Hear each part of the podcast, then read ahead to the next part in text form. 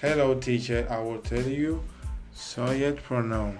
I, you, he, she's, you, you, they. Usafes archis. Architects.